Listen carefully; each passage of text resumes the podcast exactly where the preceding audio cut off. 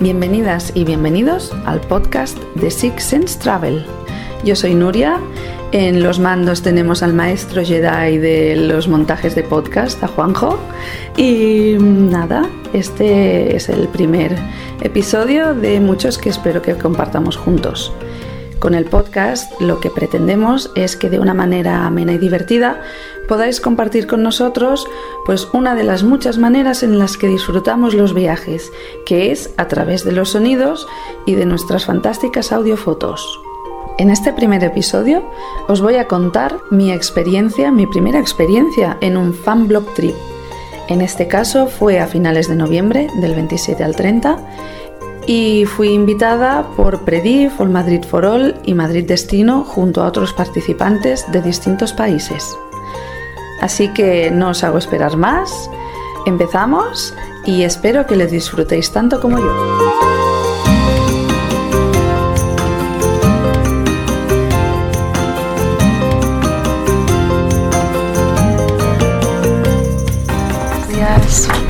Empezamos el fan trip con Predif y All Madrid for All. Y ya estamos en el autobús con un montón de personas interesantísimas de otros países, de Inglaterra, Polonia, Holanda, Italia, Australia y yo. Así que vamos a ver qué tal será.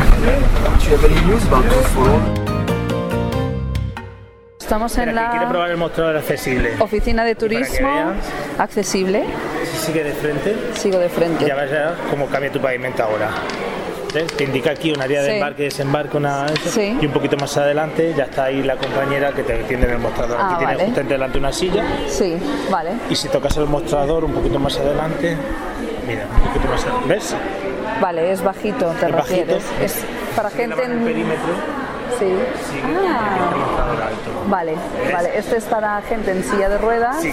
y este es eh, para gente sin silla. Exacto. Perfecto. Vale, y ahora todo el grupo está hacia la izquierda. Ajá. Ahora giramos a la izquierda. La oficina está, sí, pavimentada. No, la derecha, derecha, sí, tranquilo. Pavimentada tiene todos los caminos marcados para acceder a los puntos de los mostradores. ¿verdad? Y tiene hasta, sorry, tiene hasta LEDs en los caminos para gente con deficiencia visual. Ya hemos terminado la recepción en la oficina de turismo y estamos en la Plaza Mayor, donde Sean, nuestro guía, nos está contando cuál ha sido el propósito de esta plaza, inaugurada por Felipe III a lo largo de sus cuatro siglos de historia. Uh. Es una plaza uh, castellana. Recordad que estamos en España, pero no es Cataluña, no es Andalucía, no es Galicia. Es Madrid y Madrid pende de la cultura castellana. And this is, Y uh, esta es una característica típica de las ciudades castellanas. Las plazas del mercado. Había un mercado diario, incluyendo los sábados y domingos, desde su inauguración en el 1618 hasta el 1848. Así que durante más de dos siglos esto fue el corte inglés, donde la gente iba a comprar. Y eso explica los pórticos y las arcadas. Y arriba se podían alquilar los balcones porque la gente vivía allí, porque había shows en la plaza. Por ejemplo, corridas de Uh, toros, ejecuciones políticas, juicios de la uh, Inquisición, festividades, el carnaval, procesiones religiosas, todo pasaba en la Plaza Mayor. Así que este ha sido y es un lugar social y no fue ni es un lugar especialmente elegante, pero es que es un lugar para los vecinos, no para los turistas.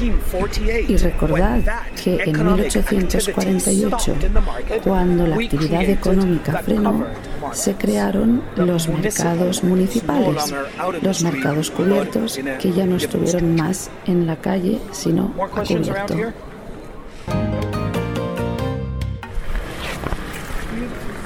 Adiós, Palacio Real. ya los hemos abandonado. ahora vamos por un lateral y ahora vamos a ir a la otra plaza que se llama de Isabel, pero todo el mundo le llama la plaza de ópera, Sí. que es en la trasera, por donde están. No sé, esto es el lateral. Pero tenés aquí a tu mano izquierda. Sí. Hay accesos para, para meterte dentro del edificio. Y luego ahora lo que eh, vamos a pasar por la otra fachada trasera es por donde los camiones que dentro de poco vendrán con los bombos de la lotería. y lo que bueno, por ahí hacen eso, Sí. meten, se, se meten a como tres dos o tres trailers mínimo caben Wow. eh, paralelos para la escenografía de las óperas que montan y todo eso. Ahora eres Madonna, nena. ¿Me entendiendo? Nuria, ahora eres Madonna. Mira, aquí está el alto relieve. Sí. Sí. Plazuela. Sí.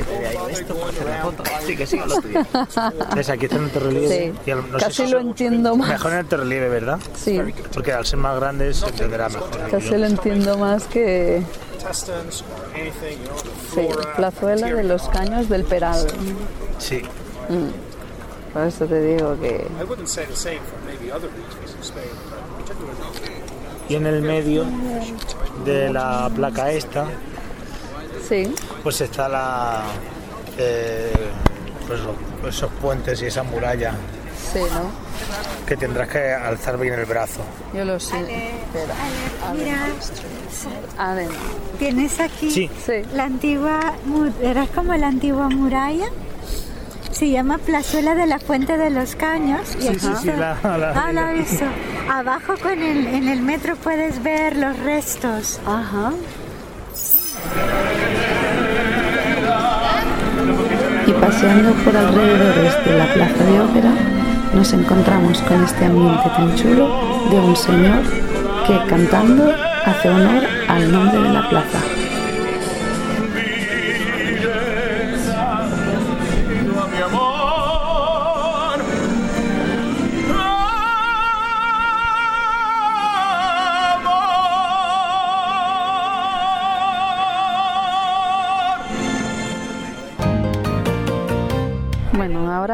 Visita el Museo del Prado.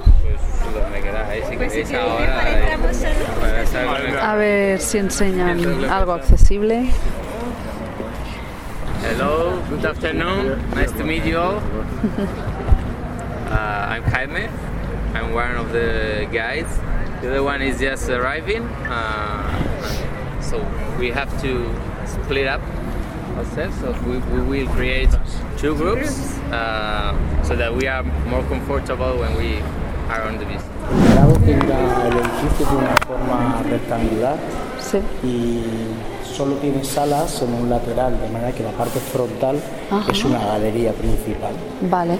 Y ahora justo estamos entrando en lo que sería la galería principal. Según estamos de frente, si se abriesen las ventanas, que por supuesto están cerradas por la Claro, tendríamos la fachada principal del Museo del Prado y si nos giramos a la izquierda, tendríamos, bueno, estamos en la primera planta, pero Sí. todas las salas del edificio. Vale. Esto es un corredor de más de 200 metros de largo.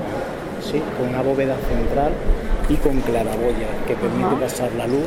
Pero la tienen, la tienen de una forma que no entra la luz directa, sino es difusa para Claro, que no estropear las pinturas. Empezamos el recorrido viendo el Jardín de las Delicias de El Bosco. Realmente es un tríptico. Entonces tiene un paño central de, de metro y medio por, por dos metros de alto, dos de alto por un y medio de ancho, y luego tiene a los laterales dos espacios de unos 90 centímetros. O sea, son los dos trípticos. En el lado de la izquierda es donde se representa todo lo que es el paraíso, y en el lado central todo lo terrenal, y en el lado de la derecha todo lo que es El el, infierno. Entonces en el lado de la derecha está el, pues se supone que Jesucristo con, con Adán y Eva, todo lo que se representaría el paraíso, hay en el centro un, un- un lago con una fuente así un tanto extraña que debe ser el árbol de la vida, cosas así, y hay mucho- muchos bichos, hay incluso unicornios y alguna otra, Anda, alguna otra chulo. figura. Y abajo están pues las cosas más, más banales de, de, pues, de la alimentación del ser humano, pues gallinas, pavos, un gato comiendo ratones. y tal. Eso en el de la izquierda. En el de la derecha es donde están, digamos, todo la- lo que es el desarrollo del ser humano y donde estarían todos sus pecados. Pues hay desde orgías de todo tipo, de todas condiciones, eh, guerras, batallas, eh, comilonas, fiestas, o sea, lo que es, la, la- lo que, es la, lo que hacemos todos. Sí. Y luego en el de la derecha es donde se paga, donde se paga todo, todo lo demás. El Greco. Estamos delante de tres autorretratos. El del medio es el caballero de la mano en el pecho y a la derecha y a la izquierda son posiblemente sean autorretratos de él. ¿De acuerdo? Todos tienen el mismo estilo, muy oscuros, muy oscuros y llevan una gola, que es una pieza colocada aquí en el cuello, que llama mucho la atención frente al fondo oscuro y también el ropaje, el ropaje en negro. Y tiene la- las mismas imágenes del griego que todos tienen la cara como muy, muy alargada. Las meninas de Velázquez. Y ahora estamos delante de Velázquez, lo que serían las meninas. Este cuadro, bueno, aprovechando que tú no ves, yo te lo cuento. Este cuadro realmente estamos a, a escasos tres metros, pero es un cuadro que se ve desde la entrada principal. Es un cuadro que si lo ves desde la entrada, el, el propio edificio enmarca la, la obra y tú te sientes que vas a entrar a la obra. Porque Velázquez fue un genio en la perspectiva, de manera que él está pintando y está mirando al espectador, él nos está mirando ahora mismo. Y el resto de las, de las pe- personas a las que él está pintando están posando y detrás hay una puerta que da una línea de fuga donde está Felipe IV junto con su mujer pues como queriendo salir, no estando en, no estando en escena. Pero ¿qué pasa? Que es un cuadro en el que se ven distintos cuadros de la obra de Velázquez para la, para la monarquía del momento. Y el, el- el espacio, como hay más cuadros en la sala donde nos encontramos en todos los laterales, si tú lo ves desde fuera, ves el cuadro, el resto de los cuadros reales, más los cuadros que hay pintados dentro de la, dentro de la obra. Qué complicado. Y tú a la que entras parece que estás dentro, de la de escena, la escena. dentro de la escena. Las tres gracias de Rubens. Son las tres gracias de Rubens. Son tres señoras, no sé si te lo han explicado. Están desnudas, con distintas, como con alguna veladura por encima. Eh, suelen ser gordas, estas en concreto son muy gordas. Encima tienen lo que son las flores, las luces, que es lo que significa la pureza, por lo que se entiende que son tres vírgenes. Y tres gracias, pues no lo sé muy bien porque son, pero las gracias son la, la sabiduría, la cultura y creo que no es la paz, es la abundancia o algo así. Las majas de Goya. Está la misma figura, se supone que era la duquesa de Alba. Ah, hay dos cuadros idénticos, las mismas sábanas, el mismo diván.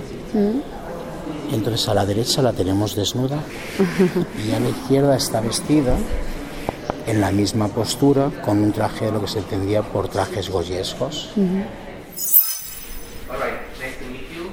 Welcome to the private museum. Y la visita al Prado finaliza con el recibimiento del responsable del programa El Prado para Todos, donde se incluyen todas las actividades accesibles que el museo nos ofrece. Hay actividades en grupo para personas con Alzheimer, con discapacidad intelectual, trastornos del espectro autista o daño cerebral adquirido. También hay muchas propuestas para personas sordas, como actividades distintas al mes que tienen intérpretes de signos. También hay muchas ayudas técnicas para ellos, como signoguías, lazos de inducción magnética o de ampliación de audio FM. También el auditorio está adaptado para todo el mundo que lleve implantes cocleares o audífonos. Para personas ciegas podemos encontrar audioguías con la audiodescripción de 50 obras del museo y también la exposición itinerante de El Prado se toca, con seis obras adaptadas en relieve. Y por supuesto las instalaciones y accesos al museo son accesibles para personas con movilidad reducida. Toda esta información la podéis encontrar ampliada en su web, en la web del Museo del Prado, en el área de aprender, educación, actividades accesibles.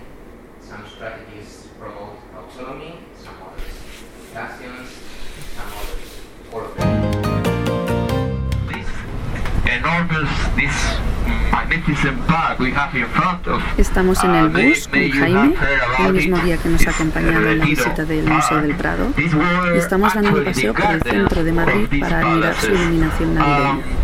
Es verdad que es un recorrido de carisma visual, pero aún así el guía nos va contando por todos los sitios donde vamos pasando y un poquito de su historia.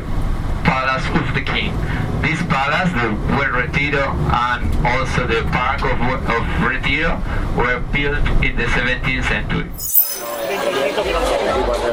Terminamos el día en el restaurante Nobel, ubicado dentro del Museo Reina Sofía. Hemos tenido un cóctel y ahora estamos ya con la cena degustación, que he podido saber qué platos contiene gracias a la aplicación de Chef's Voice a través de un código QR que he leído con mi iPhone y estamos aprovechando la cena para conocernos un poquito más. Y hasta aquí el primer día del Fan Blog Trip por la Comunidad de Madrid. Espero que os haya resultado interesante y os haya gustado y que si no lo hacía ya, pues que os haya empezado a picar el gusanillo por el turismo inclusivo y sensorial. ¿Y cómo decís? ¿Que os habéis quedado con ganas de más? Pues ya sabéis, si no queréis perderos nada, sobre viajes, turismo inclusivo, experiencias y demás, nos podéis seguir por las siguientes redes sociales. En Twitter estamos como arroba 6 con número S Travel, todo junto. En Facebook en facebook.com barra Six Travel, todo junto, Six Sense Travel.